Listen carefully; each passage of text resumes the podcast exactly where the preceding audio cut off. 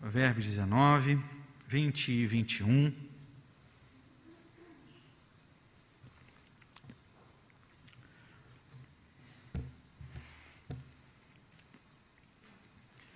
Diz o texto: Ouve o conselho e recebe a instrução, para que sejas sábio nos teus dias por vir. Muitos propósitos há no coração do homem, mas o desígnio do Senhor permanecerá. Oremos mais uma vez. Bondoso Deus, fale conosco, Pai. Ilumine, Deus, as nossas mentes, ouvidos, corações, para entendermos e internalizarmos tudo aquilo que tu tens para nós e de nós nesse tempo, para a glória e louvor do teu nome, Deus, em nome de Jesus. Amém. Queridos irmãos, o livro de Provérbios é um livro, como sabemos, de sabedoria. Lá em 1 Reis, no capítulo 3, vem, vemos ali Salomão pedindo a Deus que lhe desse então sabedoria para liderar bem o povo de Israel. E assim, Salomão então ficou conhecido como o homem mais sábio daquele mundo antigo. Também lá em 1 Reis, agora no capítulo 4, versos 32 e 33, nós lemos que Salomão, diz o texto, compôs 3 mil provérbios e foram os seus cânticos mil e cinco. Discorreu sobre todas as plantas, desde o cedro que está no Líbano até o isopo que brota no muro. Também falou dos animais e das aves, dos répteis, dos peixes. Ou seja, queridos, Salomão era como que uma verdadeira fonte de sabedoria para Israel. Assim, apesar de não ter escrito todo o livro de Provérbios, teve sim grande importância para o povo de Israel. E na introdução ali então de Provérbios, nós lemos que nós também podemos ganhar sabedoria. E é bom fazermos essa distinção. Para nós, geralmente, essa palavra sabedoria está muito ligada também a outra palavra, conhecimento. Mas no hebraico, essa palavra para sabedoria significa até muito mais do que uma atividade tão somente mental. Também se refere a uma ação, o novo dicionário da Bíblia define sabedoria como a arte de ser bem-sucedido, de formar o plano correto para alcançar os resultados desejados. Sua sede é o coração, o centro da decisão moral e intelectual. O propósito então do livro de Provérbios, queridos, é nos ajudar a desenvolver então esse conjunto de habilidades práticas para vivermos bem nesse mundo. Nessa sessão, então, que estamos, que vai aí dos capítulos 10 a 29, encontramos centenas de provérbios antigos. Esses provérbios, então, vão aplicar aquilo que foi tratado até o capítulo 10 sobre a sabedoria e também o temor do Senhor.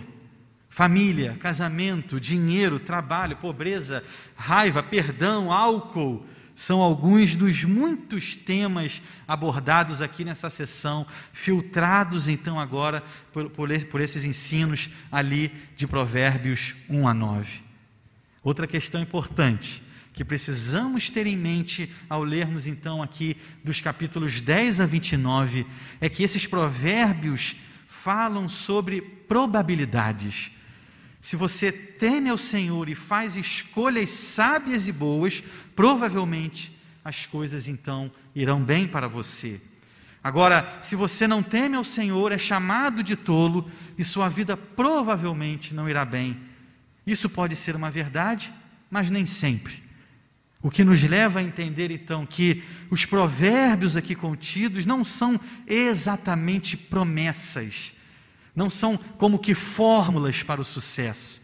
Os provérbios vão focar, na verdade, em uma regra geral e não nas exceções.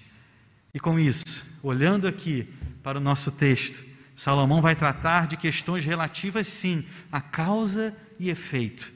Ele aponta que certas atitudes sábias hoje trarão bons frutos no amanhã. Vamos observar então algumas orientações preciosas que nos podem aqui ser de fato muito úteis.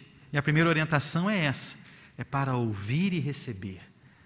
Verso 20 nos afirma: ouve o conselho e recebe a instrução para que sejas sábio nos teus dias por vir. Ouve e recebe, queridos, são dois imperativos importantes aqui nesse texto. Ouvir o conselho, receber a instrução, são atitudes daqueles que então agora se revestem de humildade. O orgulhoso, o, o arrogante, ele não ouve. Na verdade, ele tem sempre até muito para falar, mas muito pouco tempo para ouvir. Aquele que pensa saber tudo, na verdade, perde excelentes oportunidades de novos aprendizados. Se eu vou, por exemplo, para uma aula, na certeza de que eu já sei tudo o que será dito, a minha arrogância fará com que eu me feche, e se algum conceito novo for ali apresentado, simplesmente passará por mim, porque a minha altivez, a minha vaidade, não me deixarão então ali ser ensinável. Quando aqui em nosso culto nós participamos do momento que tivemos há pouco de confissão de pecados, essa prática é justamente o oposto disso. É quando eu então me achego humildemente, reconhecendo o meu pecado, reconhecendo a minha pequenez diante do Deus Todo-Poderoso. Nós oramos para que Ele de fato nos perdoe e com isso possamos então dar continuidade ao nosso culto agora lavados, limpos, purificados. Para quê? Para que ouçamos a Sua voz, através da pregação da Sua palavra, sem qualquer orgulho, arrogância, vaidade, de maneira que possamos de fato ouvir o Seu conselho, receber a Sua instrução. A palavra conselho na Bíblia, queridos, e mais especificamente aqui no livro de Provérbios, ela também possui uma grande relevância. Provérbios 20, verso 18 nos afirma: Os planos mediante os conselhos têm bom êxito, faze a guerra com prudência. Os generais, queridos, eles se aconselhavam ali mutuamente, uns aos outros, no preparo das batalhas, na batalha da vida. É por vezes perigoso nos basearmos apenas na nossa sabedoria, na nossa própria experiência e ignorarmos a sabedoria de outros cristãos mais experientes que nós. Provérbios 12, 15 vai falar assim: O caminho do insensato aos seus próprios olhos parece reto, mas o sábio dá ouvido aos conselhos. É muito tentador ouvirmos somente a nós mesmos. Nos poupa aí, quem sabe, de uma série de incômodos, desconfortos e até mesmo certos desgastes. Mas nos é dito que o sábio é aquele que dá ouvidos, não necessariamente segue a todos, mas ouve, se abre a ouvir então os conselhos. Provérbios 18:1 nos fala: o solitário busca o seu próprio interesse e insurge-se contra a verdadeira sabedoria. Em Provérbios, uma fonte muito clara dos conselhos sábios são justamente dos pais tementes ao Senhor aos seus filhos. Provérbios 23, 22 nos fala: Ouve a teu pai que te gerou e não desprezes a tua mãe quando vier a envelhecer. E aqui essa palavra ouve, no original também tem uma ideia muito específica: ouvir com atenção ou interesse. É quando você aqui agora se move com o desejo de realmente aprender aquilo que ouve. É um pouco claro do que nós já estamos fazendo aqui agora. Ouvimos a voz de Deus através da pregação da Sua palavra, desejosos de aprender, desejosos de absorver conhecimento para as nossas vidas, uma vez que aceitemos então o convite a ouvir o conselho, a forma com que então aplicamos a verdade ouvida é uma prova do nível de comprometimento que nós temos com a sabedoria. Mas um alerta importante, queridos muito cuidado se você recebe conselhos de muitas pessoas diferentes. Pode ser que você esteja buscando ouvir o conselho que quer e acabar buscando em amigos, colegas, familiares aquilo que deseja ouvir e não exatamente o que precisa ouvir.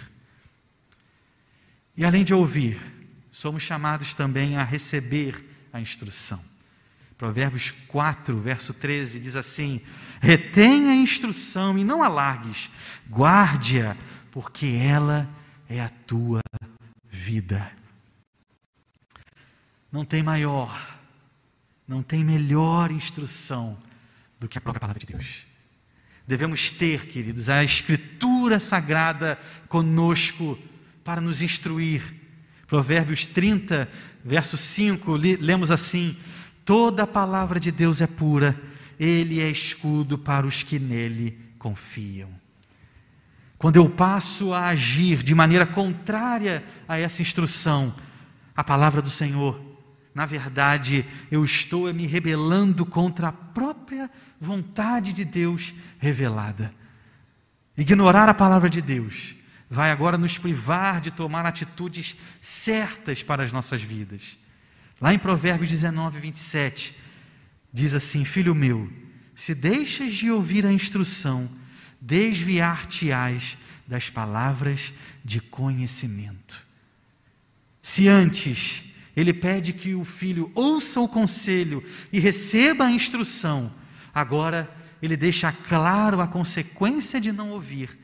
Ele se desviará das palavras de conhecimento. Se desviará da palavra do Senhor. Se desviará das Escrituras sagradas. E aí, na conclusão do verso 20, aqui de Provérbios 19, lemos assim: Para que sejas sábio nos teus dias por vir. Esse é um desejo legítimo, queridos, de um pai a um filho, para que esse filho seja assim sábio, que aprenda tudo aquilo que ouviu e recebeu. Bruce Waltke, um comentarista, ele afirma: o provérbio motiva o filho a internalizar os ensinos com esperança, segura de que ele desfrutará de todos os benefícios de ser sábio no futuro. Uma pessoa não controla o seu futuro, mas com essa esperança, ele pode encará-lo sem ansiedade e apreensão. E aí, entrando agora no nosso verso de número 21, do capítulo 19 a orientação que encontramos é justamente essa: descansa. Muitos propósitos há no coração do homem, mas o desígnio do Senhor permanecerá. Não adianta. Podemos fazer aqui muitos planos, projetos, mas entenda que é aquilo que o Senhor tem para cada um de nós que permanecerá. Se por um lado precisamos ouvir o conselho, receber a instrução, uma vez que tudo isso esteja agora debaixo da soberana vontade do Senhor. Eu preciso então descansar na vontade de Deus. É muito fácil tomarmos aqui um caminho de ansiedade quando pensamos sobre o nosso dia de amanhã. É justamente o convite a que descansemos em Deus que Jesus nos faz lá em Mateus 6, a partir do verso 25. Porque vos digo: não andeis ansiosos pela vossa vida, quanto ao que haveis de comer ou beber, nem pelo vosso corpo, quanto ao que haveis de vestir. Não é a vida mais do que o alimento e o corpo mais do que as vestes?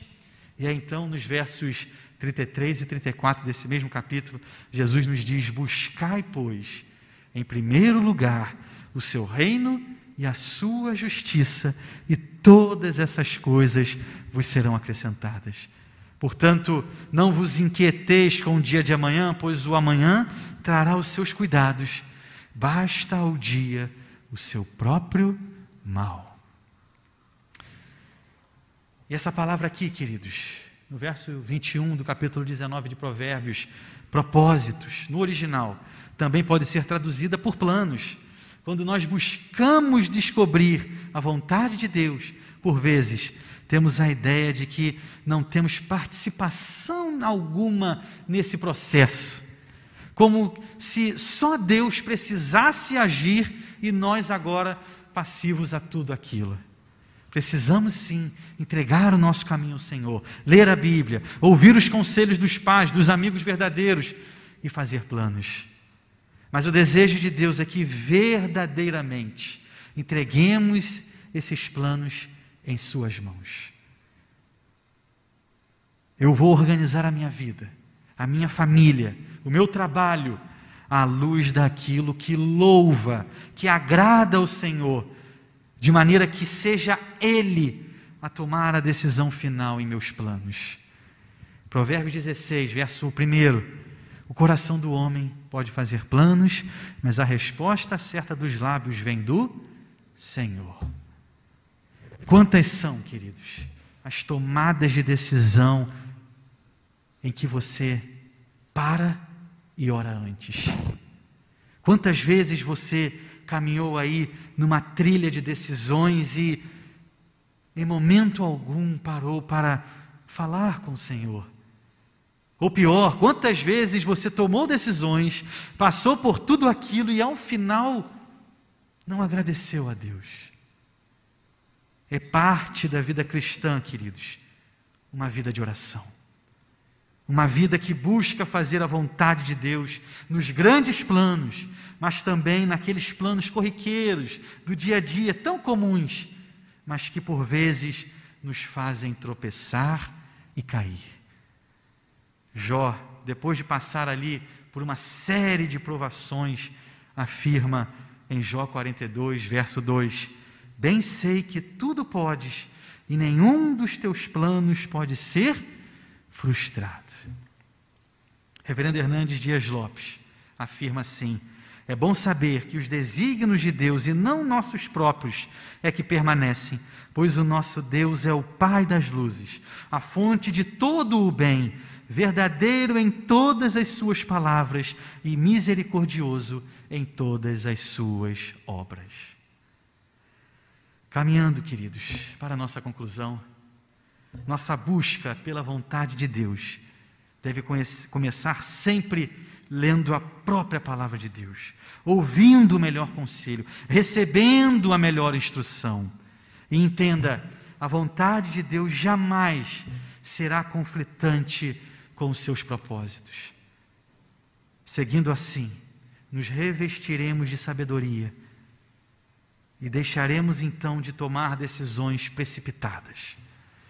Portanto, quando for o momento de tomar uma decisão, faça planos, colocando a sua vida e os seus planos nas mãos de Deus, ouvindo a Sua palavra e descansando na Sua vontade.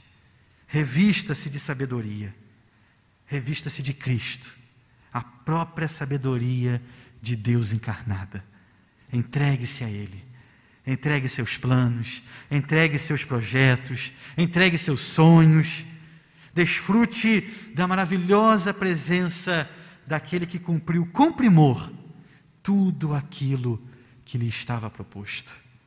Toda a dor, toda a humilhação, porque passou o nosso redentor. Ele verdadeiramente sabe o que é sim um caminho de lutas. Mas lembre-se o que nos diz João 16, 33. Essas coisas vos tenho dito para que tenhais paz em mim. No mundo passais por aflições, mas tem de bom ânimo, eu venci o mundo. Amém, queridos? Vamos orar? Você terá esse tempo agora de oração silenciosa,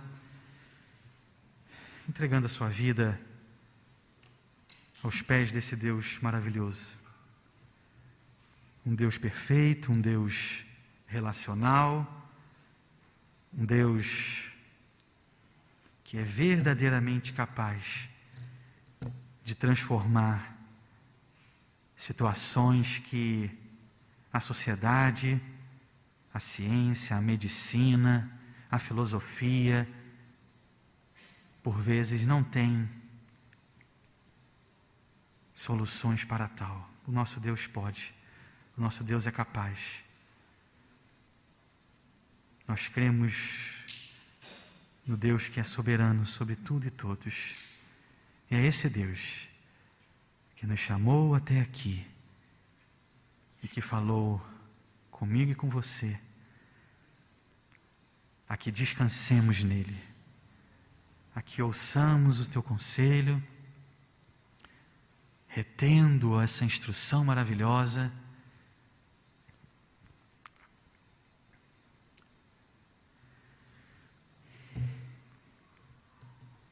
Querido Deus, obrigado, Pai.